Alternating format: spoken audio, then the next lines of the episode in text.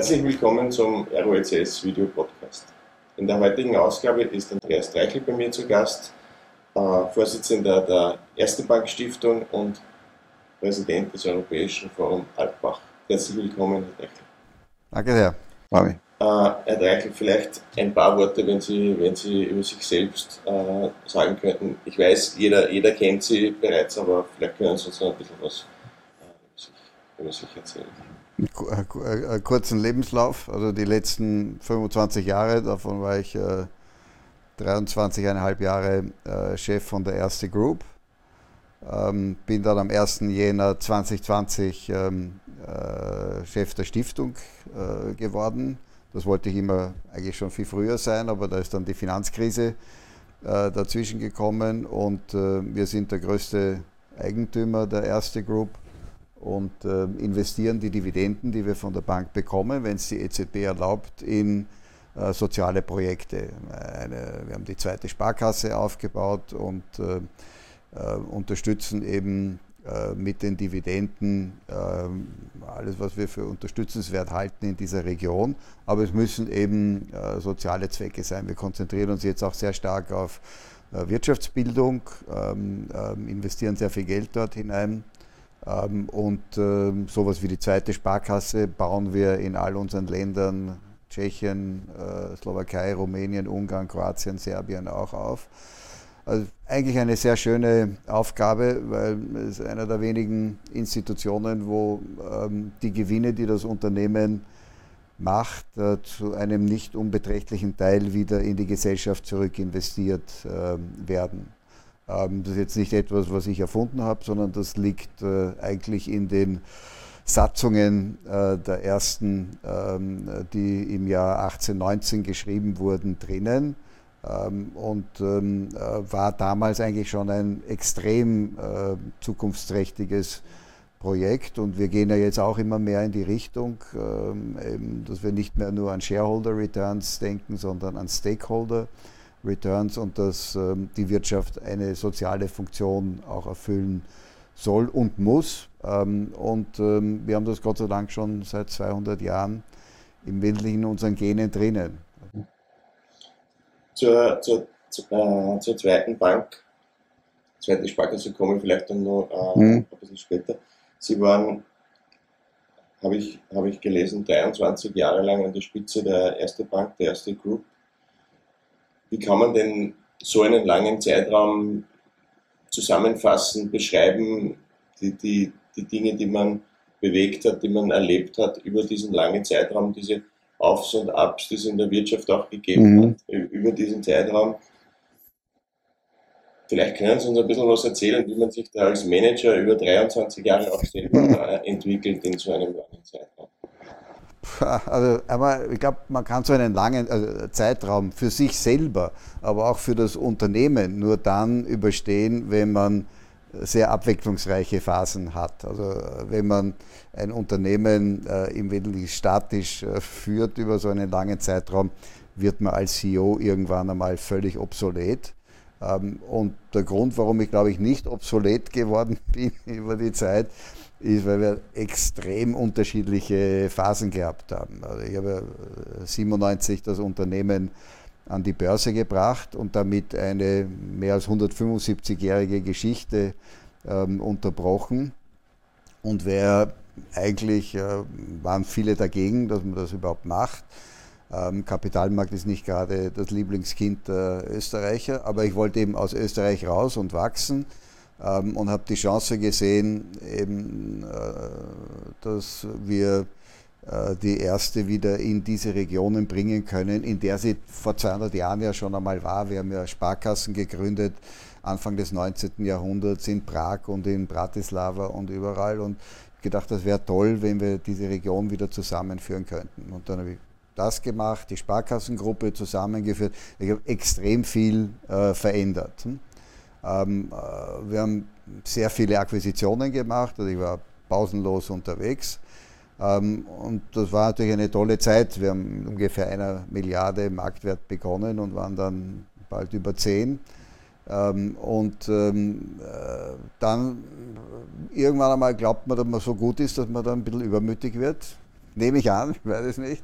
Ähm, äh, und ähm, in, vielen, in vielen Geschäftsbereichen ähm, ist es ja so, äh, wahrscheinlich unterschiedlich von Branche zu Branche, aber ähm, im Finanzdienstleistungsbereich, egal in welchen Bereichen, äh, vielleicht mit Ausnahme von der IT, aber ob es im Risikomanagement ist oder in der Strategie oder äh, in Geschäftsteilen äh, wie Corporate Banking oder was auch immer, ähm, die Fehler, die man macht, äh, kommen immer erst ein bisschen später äh, zur, zur, Wirkung. Also man profitiert von den guten Sachen, die man gemacht hat, ein paar Jahre und die Fehler, die man macht, äh, wirken sich dann wahrscheinlich sehr oft erst drei, vier, fünf Jahre später aus.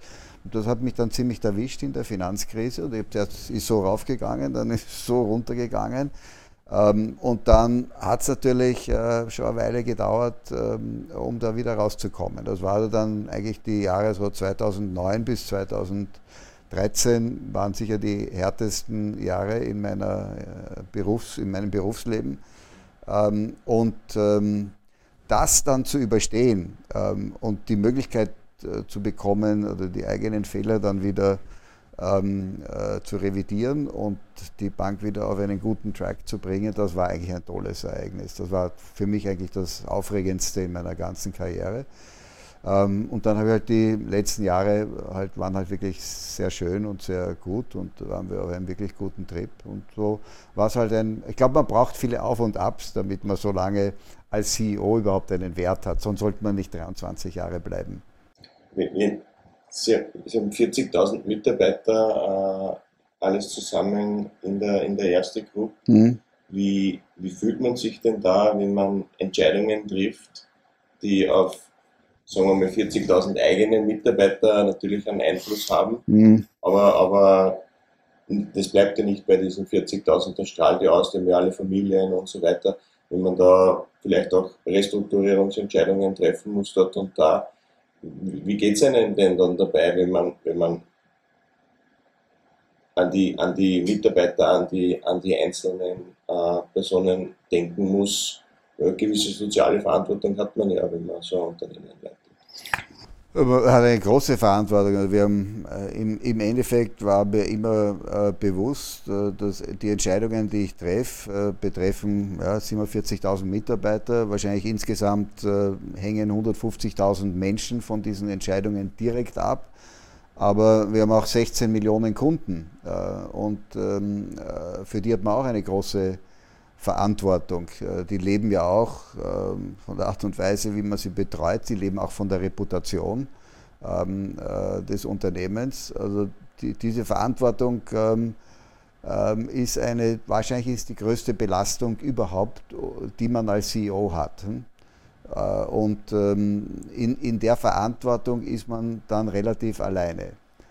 Und das ist eine, an sehr schön, ähm, äh, und, und, man muss, glaube ich, ein, ein, eine, die richtige Balance finden, ähm, sich um das Schicksal des Einzelnen bewusst zu machen, aber trotzdem immer die Zukunft des Unternehmens äh, vor Augen zu haben. Und diesen, die, diesen Konflikt, mit dem muss man äh, fertig werden. Äh, das muss ich jetzt machen, jetzt muss ich nicht 500 Mitarbeiter abbauen, das ist 500 mal im Durchschnitt drei das ist ein, ein furchtbares Ereignis für 1500 Menschen, aber es ist für das Unternehmen eben notwendig. Ähm, habe ich Gott sei Dank nicht allzu oft ähm, äh, machen müssen, aber ein paar Mal schon. Ähm, das ist,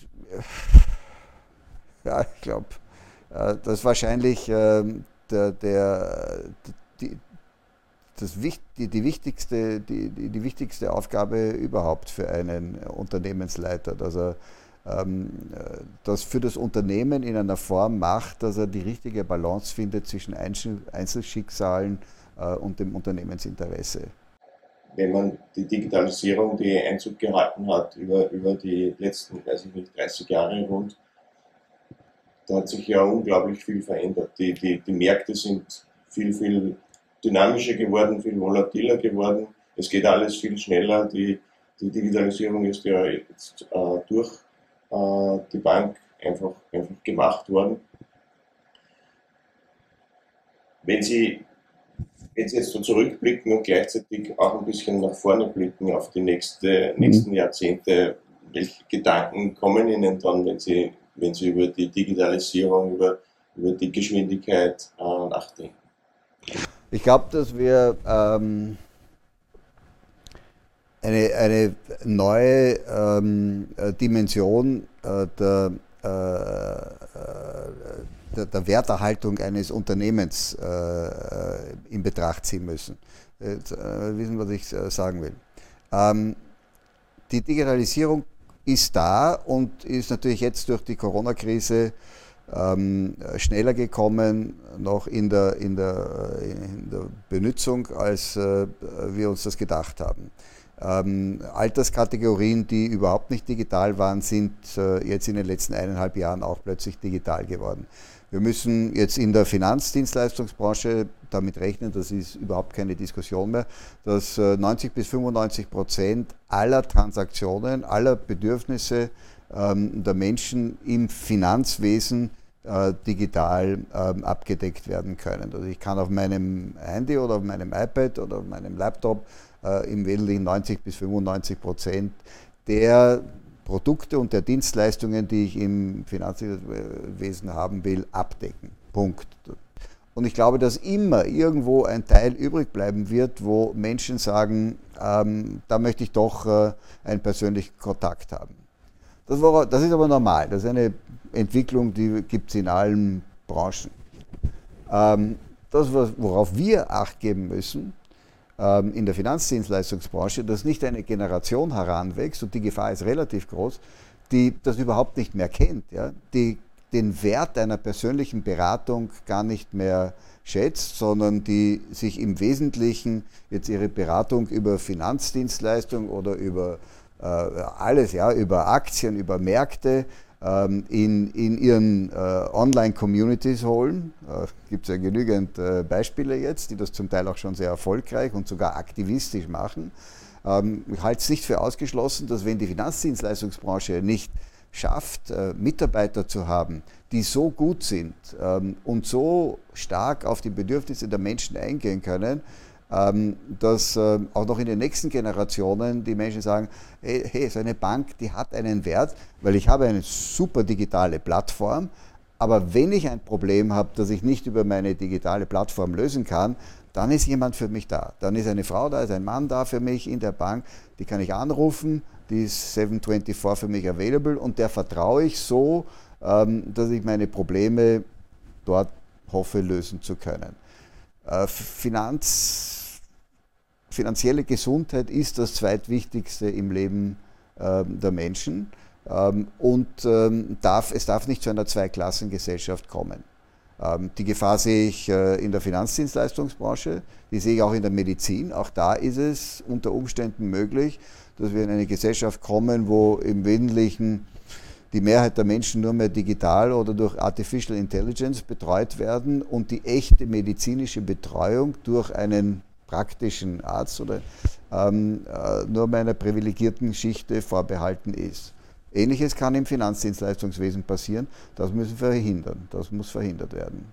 Sie, Sie haben ein gutes Stichwort gegeben mit diesen Communities. Hm. Äh, da hat man ja jetzt einiges gesehen, äh, äh Stichwort GameStop, hm. Äh, was diese Communities ja auslösen können, wenn, wenn da über Reddit da, da, da Dinge äh, angeschoben werden, wo Tausende und Hunderttausende von Kleinstanlegern dann auf einmal beginnen, äh, Aktien zu kaufen oder Optionen zu kaufen oder, oder irgendwas, ist das für, für das traditionelle, äh, sagen wir mal, Bankenwesen äh, eine Gefahr oder, oder würden Sie das sagen, das ist durchaus auch eine Chance, damit Sie die, die, die, die Bankenszene wieder normalisiert, dass Sie sehen, es gibt auch was, es gibt auch Anwender oder, oder, oder Anleger, die die das nicht so akzeptieren, was da die, die, diese Hedgefonds und Multis und, und sonstige ja. Ich finde es ich find, ich großartig, also mir gefällt das nicht gut. Das ist eine Revolution, ähm, die ähm, äh, ich mir in der Form nicht erwartet hätte, dass das gelingen kann. Aber es ist gelungen ähm, und äh, es wird sehr viele zum äh, Nachdenken bringen. Ähm, und ich glaube, dass es viel mehr ist als nur eben jetzt eine sagen wir, Online-Community von Jungen, die es der Wall Street oder wem auch immer jetzt einmal zeigen wollen. Ich halte das für eine ganz, ganz, ganz, ganz einschneidende ähm, soziale und politische Entwicklung. Ähm, es ist der Aufstand ähm, gegen äh, die ähm, äh, immer stärker werdende äh, Konzentrierung äh, der Vermögensbildung. Das ist ein extrem wichtiger ähm, Aufstand. Äh, die, das ist ein Zeichen, dass die Zivilgesellschaft äh, funktioniert. Ähm, und es ist auch ein Zeichen für uns, dass die Zivilgesellschaft funktionieren muss, weil die Politik mit vielen Problemen nicht mehr fertig wird. Ähm, die, die Konzentration des Vermögens in relativ wenigen Händen ist eine Entwicklung, die wir seit äh, immer schon erlebt haben. Durch die Digitalisierung und durch, die, äh, durch das Internet äh, und durch viele neue Entwicklungen, die auch kommen werden, ähm, äh, hat, äh, verbreitet sich das dramatisch. Ähm, und das ist eine Bewegung, die dagegen ähm, äh, anwirken kann, die unheimlich wichtig ist sonst steuern wir in eine, glaube ich, wirklich sozial extrem angespannte äh, Entwicklung äh, hinein.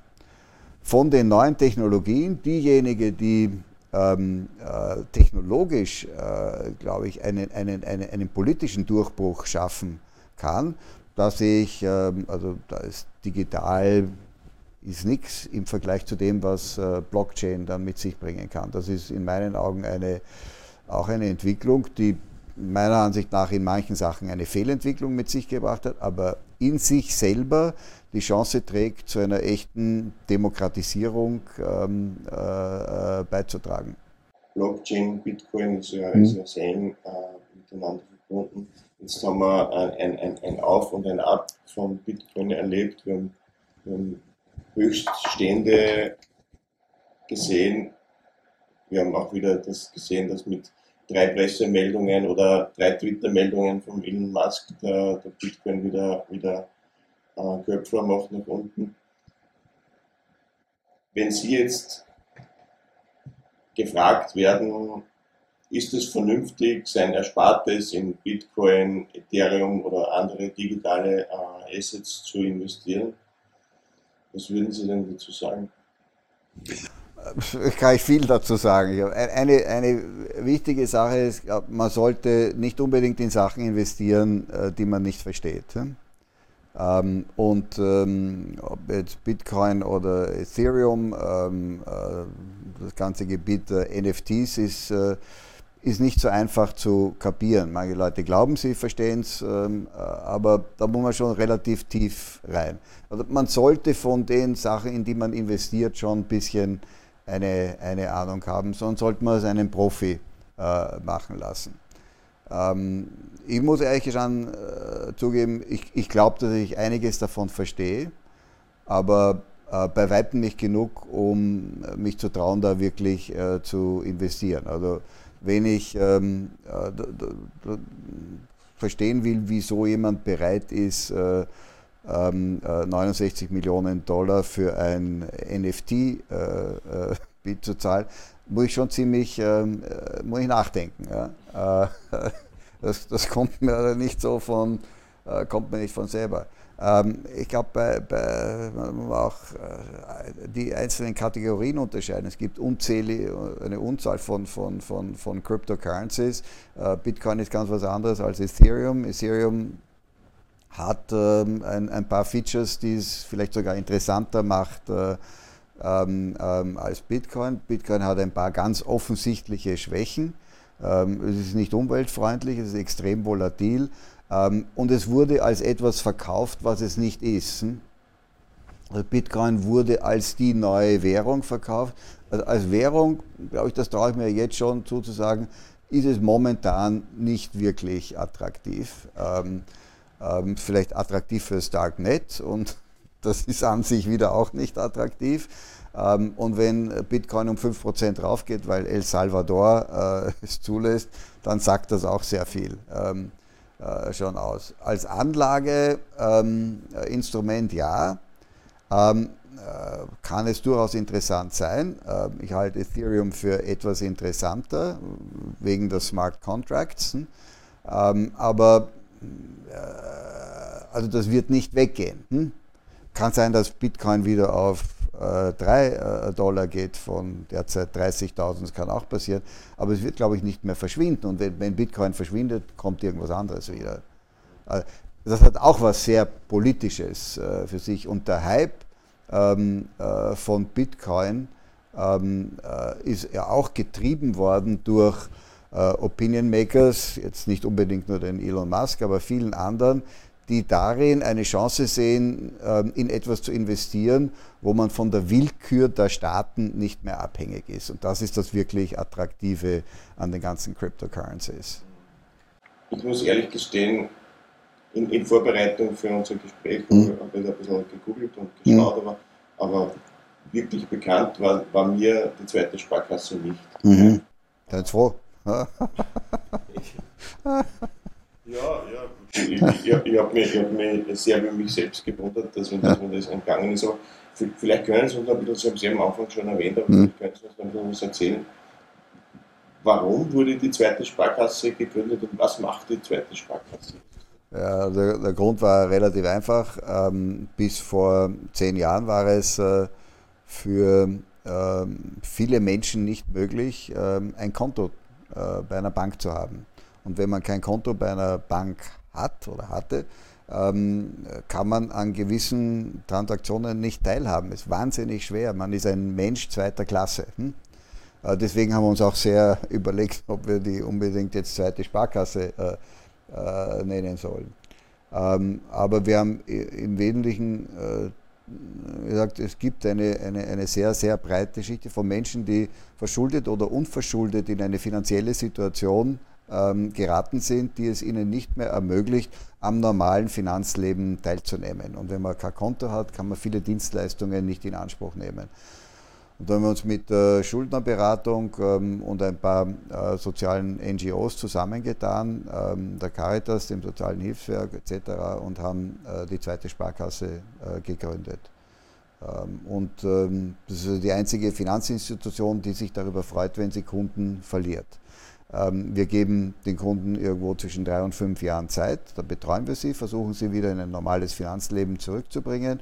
Und die Erfolgsquote ist enorm hoch, weit über 90 Prozent. Die meisten unserer Kunden können nach einer gewissen Zeit dann ähm, bei einer normalen Bank äh, wieder ähm, äh, Fuß fassen.